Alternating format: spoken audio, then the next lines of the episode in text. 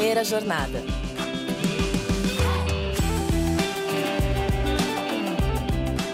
Salve, salve! Sejam todos muito bem-vindos a mais um episódio do Primeira Jornada, um programa papo reto feito pela SPM que te ajuda a escolher uma carreira e refletir sobre o seu futuro profissional. Eu sou a Zá Coelho e estou aqui para te acompanhar na descoberta desse universo de possibilidades e caminhos do mercado de trabalho. Em um mundo em que a tecnologia evolui rapidamente, no qual o mercado de trabalho passa por constante transformação, o papel da faculdade vai muito além da formação técnica dos estudantes. Desenvolver hard e soft skills se tornou imprescindível na formação de profissionais capazes de se adaptar às demandas de um futuro sobre o qual a única certeza é a imprevisibilidade. Nesse episódio, convidamos o professor Alexandre Gracioso, vice-presidente acadêmico da SPM, para nos contar como a escola responde a esses desafios dentro do ambiente dos cursos e também de uma iniciativa incrível chamada Life Lab.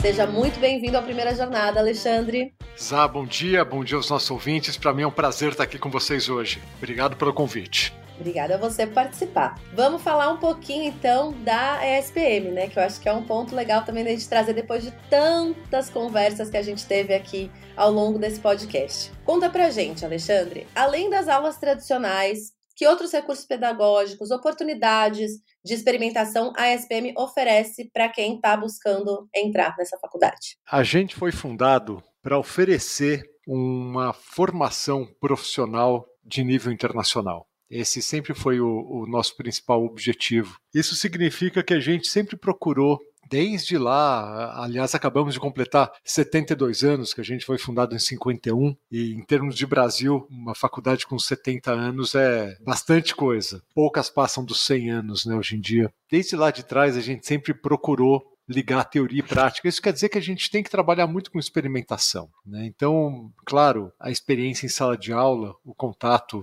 com a teoria é absolutamente fundamental, é claro, mas a gente tem que levar essa teoria para a prática. E é por isso que a gente investe tanto numa boa infraestrutura, diria até uma excelente infraestrutura de nível internacional mesmo. Então, os jovens, né, quando começam a fazer o curso superior conosco, têm a oportunidade de se exercitar nas mais diversas práticas nas áreas que eles estudam. Então, por exemplo, a gente tem agências experimentais para todos os cursos da área da comunicação, comunicação e propaganda, jornalismo, design, cinema. As pessoas têm aqui uma estrutura que ela encontra em poucos lugares que permite exercitar a prática.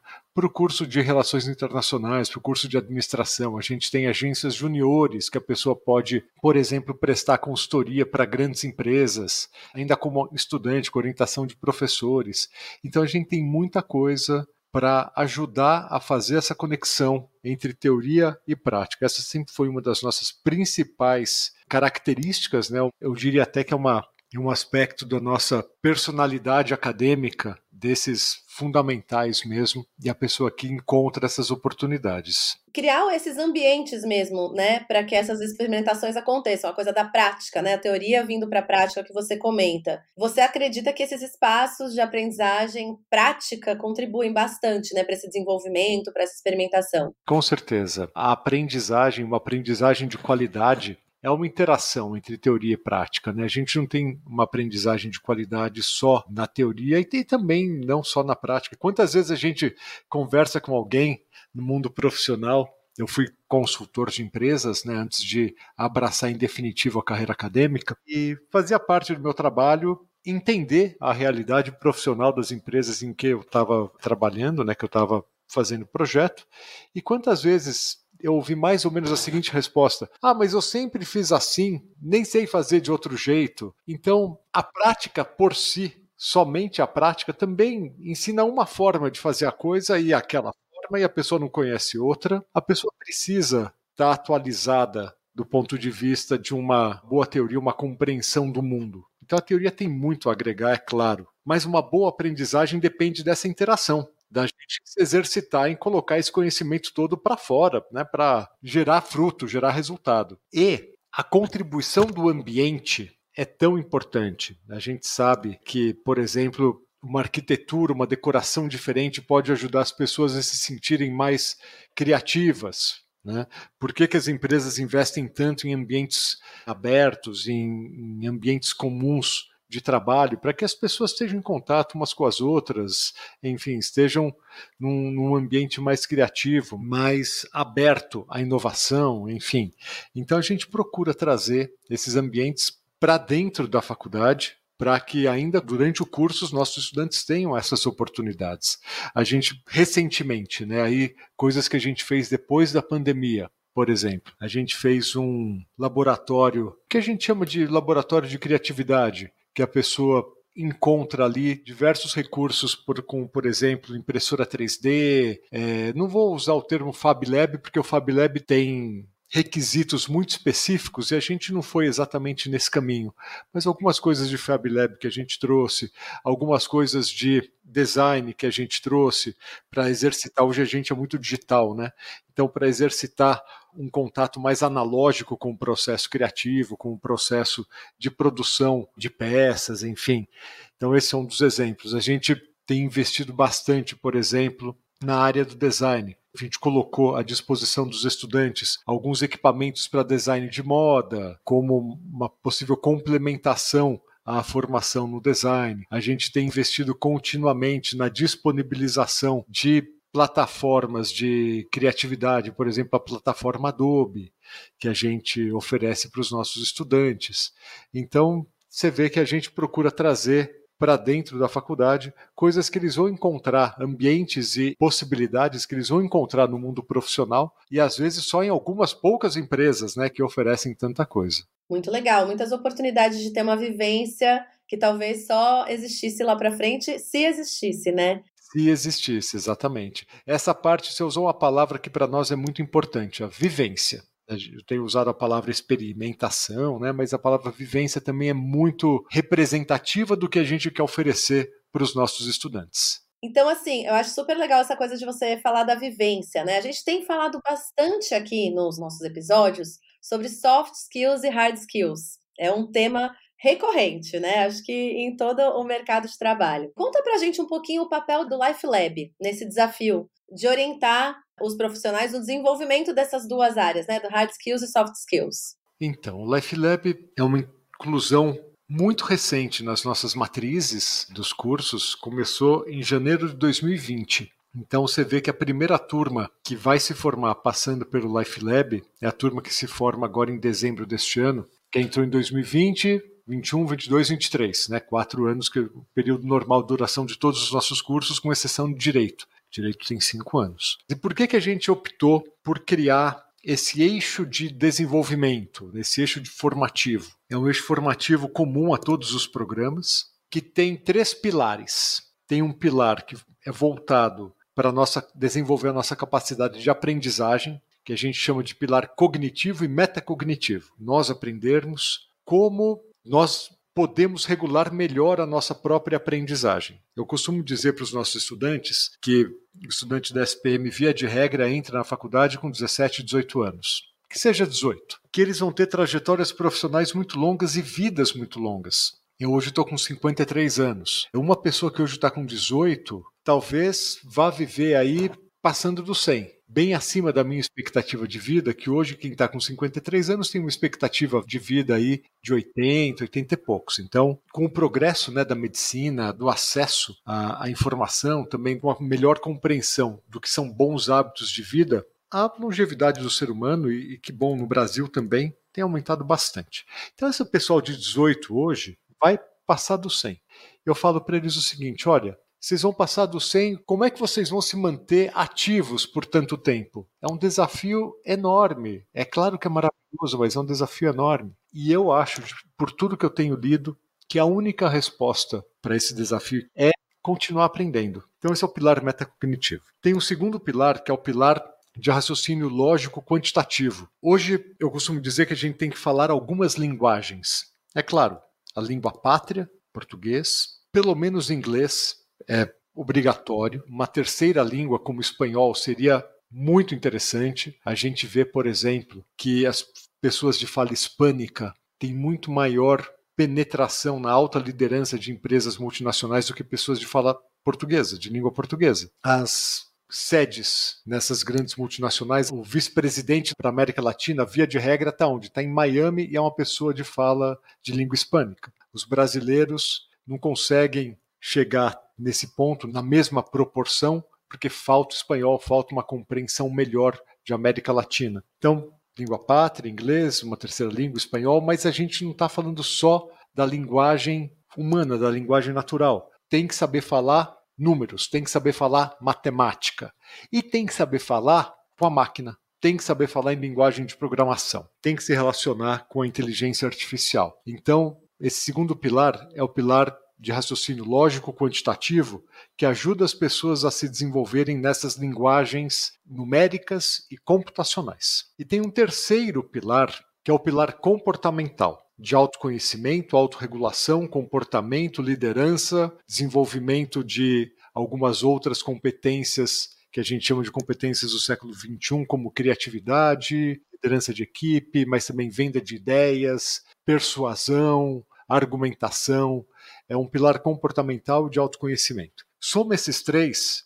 a gente acredita que a gente esteja oferecendo aos nossos estudantes algumas competências básicas essenciais para o sucesso na carreira e na vida pessoal até. Esse é o Life Lab. Legal, legal. Acho que é bem interessante você colocar esses diferenciais mesmo, né? Que andam junto com esse conceito criativo das campanhas da SPM que a gente vê, assim. Ah, da inusitude. Exatamente. O, conceito é o inusitado em constante movimento. Como que você, Alexandre, explicaria aqui para quem está ouvindo o que, que seria essa inusitude na prática? A inusitude é uma palavra que nós criamos como junção de duas palavras, né? Inusitado e inquietude. Então, quando fala o inusitado em constante movimento, a gente está tentando, com essa frase, com essa expressão, juntar essas duas ideias, do inusitado com o inquieto, com inquietude. Os nossos estudantes e a nossa proposta formativa têm esse viés, têm essa característica, são pessoas inquietas que procuram o SPM. E acho que desde o início, pela nossa associação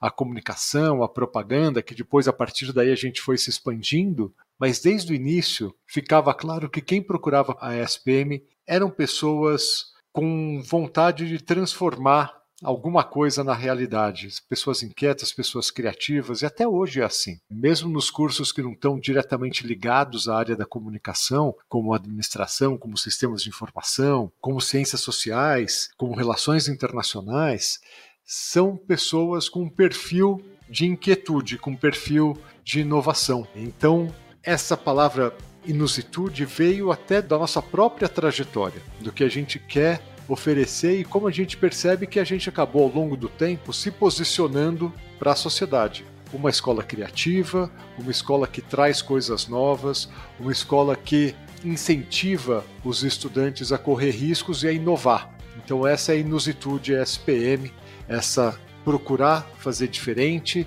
e essa inquietude por sempre querer melhorar, sempre querer fazer o novo. A gente volta já.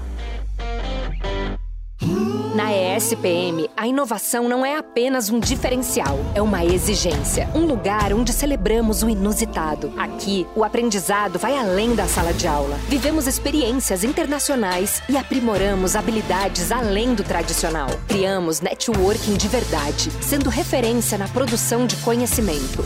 Juntos, vamos liderar o futuro, seja ele qual for. E aí, vem com a gente? ESPM, o inusitado em constante movimento.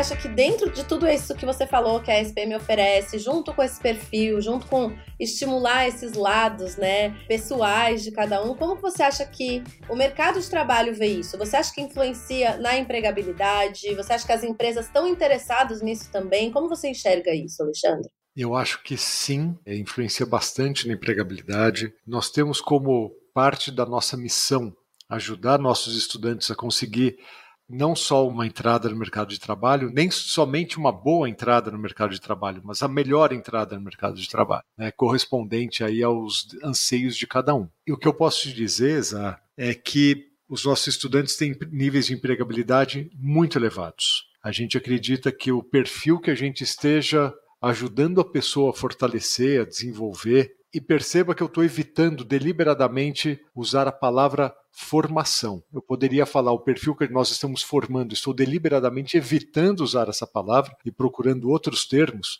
porque eu acho que a gente trabalha numa missão de ajudar as pessoas a se desenvolver. Eu acho que eu trabalho com desenvolvimento humano, não com formação. Acho que formação reflete uma visão educacional que a gente se esforça por superar.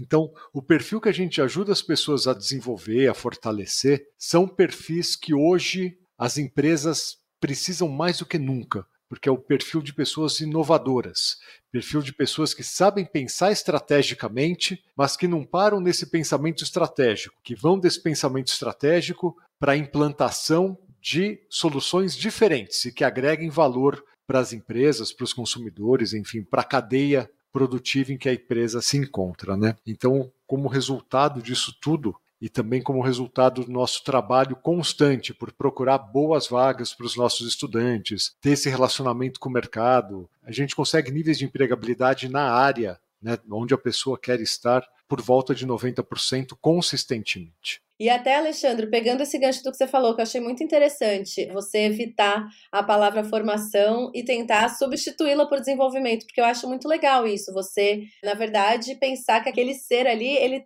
tem a formação dele, né? Ele já é um ser que está formado e vocês vão ajudar a desenvolver aquelas habilidades, aquele perfil, né? Qual que você acha então, assim, pensando no papel da universidade hoje, que é bem discutido, né? Essa é uma discussão constante atual. Existem muitas oportunidades de aprendizado, diferentes formas hoje em dia, né? A gente tem uma amplitude muito maior. Que bom, né, para que as pessoas aprendam. Mas o que, que você acha que a faculdade ainda é relevante para esses profissionais? Esse é um ponto tão interessante e, de fato, você tem total razão quando você fala que hoje a gente tem múltiplas formas ou oportunidades de aprendizado. Eu já ouvi, e tenho certeza que muitos dos nossos ouvintes já ouviram também, muitos empreendedores de muito sucesso falarem não perca tempo com a faculdade, não perca tempo com a universidade, vá direto para o mercado de trabalho e coisas assim. Eu acredito que hoje, é claro que nossos ouvintes podem falar, Alexandre, você é suspeito. Mas dentro desse viés, né, eu acredito de verdade que hoje ainda faça muito sentido procurar uma boa faculdade, uma boa universidade.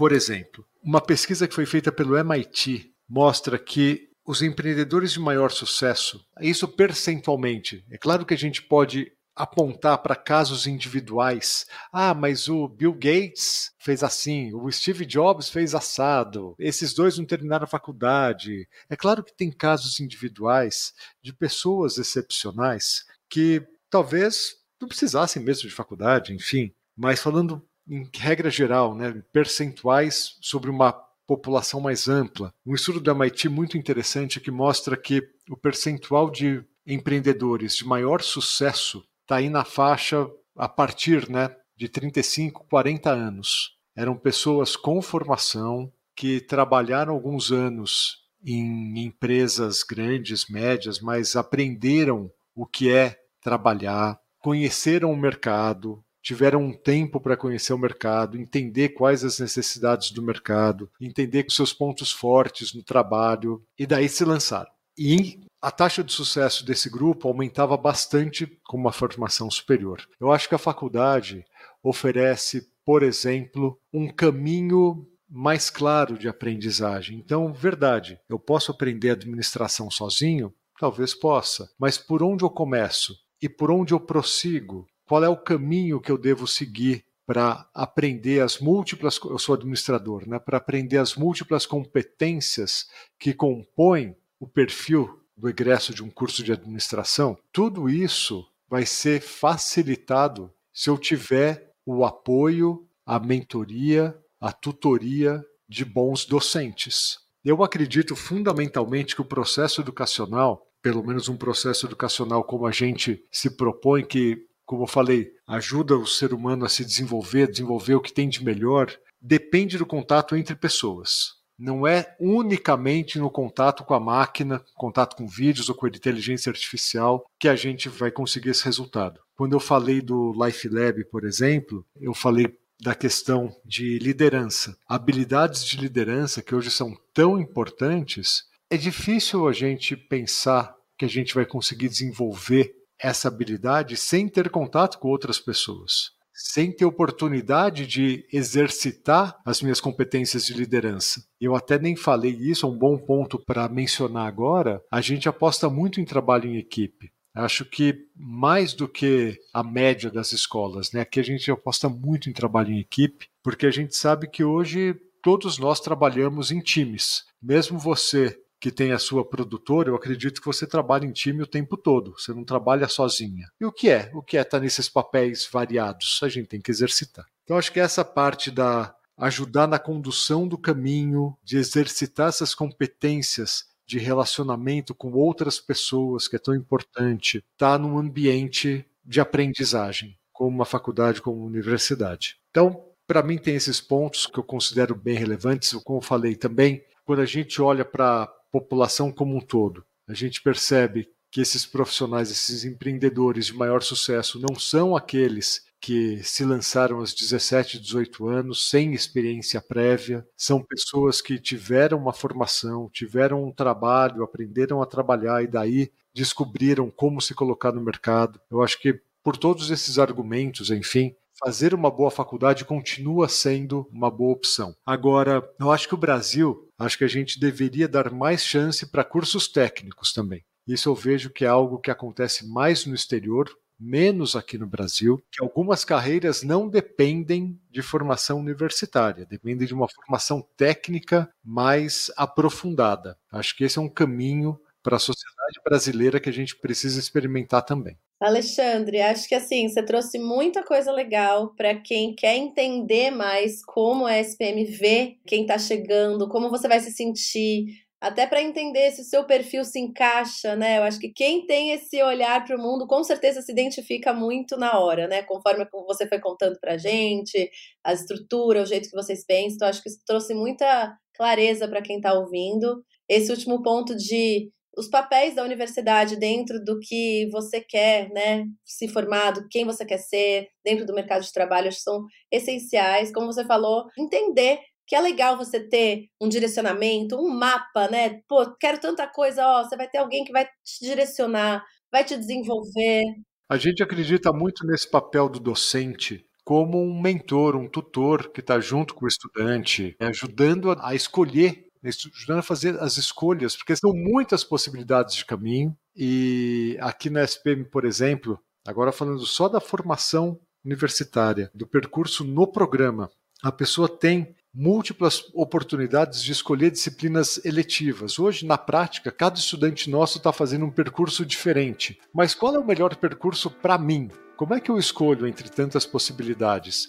Se eu ainda não tenho uma total noção do que é esse mercado de trabalho em que eu quero me lançar. Bom, os docentes estão aí também para isso, para ajudar a fazer as melhores escolhas para sua trajetória. Muito legal. Te agradeço muito pelo papo, Alexandre. Acho que trouxe muita ideia, muita clareza para quem está ouvindo a gente. E é um papo muito legal depois de tanta coisa que a gente já conversou ao longo desse podcast. Acho que traz aí esse fechamento muito rico para juntar tudo que a gente já falou e contar como a SPM também traduz isso na forma de ensino, de desenvolvimento de cada um.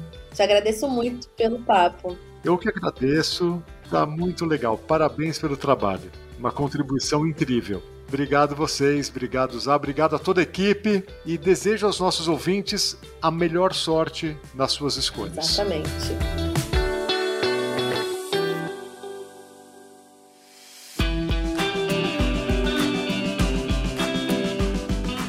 Com essa conversa esclarecedora, nós encerramos a primeira temporada do Primeira Jornada. Espero que os bate-papos que tivemos por aqui tenham te ajudado nessa definição do seu futuro profissional. Me despeço por agora, mas em 2024 estaremos juntos novamente. Então já segue ou favorita o programa em sua plataforma favorita para não perder as novidades que vem aí. Primeira Jornada é produzido pelo Núcleo de Conteúdo da SPM em parceria com a Maremoto. Concepção, curadoria e produção executiva, Jorge Tarquini e Felipe Oliveira. Roteiro, Lucas Scherer. Produção, Thaís Santiago. Edição, Caio Corraine. Coordenação geral Maremoto, Caio Corraine. Até mais, fui! Este podcast foi editado pela Maremoto.